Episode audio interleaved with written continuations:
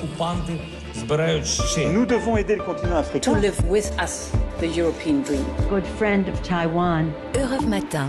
Une fenêtre ouverte sur le monde, c'est votre revue de presse internationale. Nous sommes d'abord au Brésil avec Jean-Claude Gérès. Bonjour. Bonjour. Qu'est-ce qui fait la une de la presse brésilienne? Eh bien, un sondage publié ce dimanche par l'Institut Datafolia, largement repris par la presse, et qui revient sur le premier tour des élections présidentielles. Il révèle notamment que 10% des électeurs ont choisi leur candidat la veille ou le jour même du scrutin. Pour le second tour, le dimanche 30 octobre, le site G1 indique que Lula est donné vainqueur avec 53% des suffrages devant Jair Bolsonaro 47%. Le premier, précise la Folia di São Paulo, est considéré comme le plus apte à défendre les droits des travailleurs, ceux des minorités et l'environnement. Le second, souligne Poder 360, est perçu comme celui qui peut le mieux combattre la criminalité et défendre les valeurs de la famille traditionnelle. Cette enquête d'opinion est cependant accueillie avec prudence par différents commentateurs politiques qui rappellent, comme dans le quotidien Atardi, que Lula était donné vainqueur dès le premier tour par plusieurs instituts de sondage. Partons pour le Liban avec Inès Gilles. Inès, de quoi parlent ce matin les journaux libanais?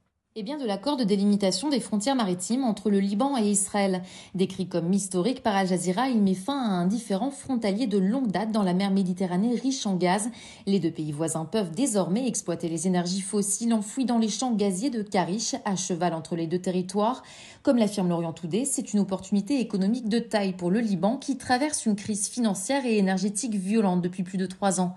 Alors qu'on ne s'y trompe pas, les deux pays sont officiellement encore en guerre, mais cet accord témoigne d'un léger rapprochement et surtout, le quotidien Lorient le Jour le rappelle, le Hezbollah libanais a accepté ce traité.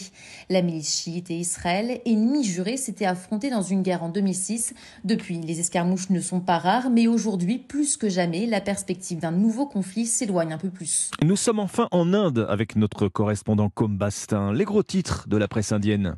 Ici, la presse commente avec euh, consternation le crime sordide qui a eu lieu dans l'état du Kerala. Deux femmes ont été assassinées mardi lors d'un rituel de magie noire.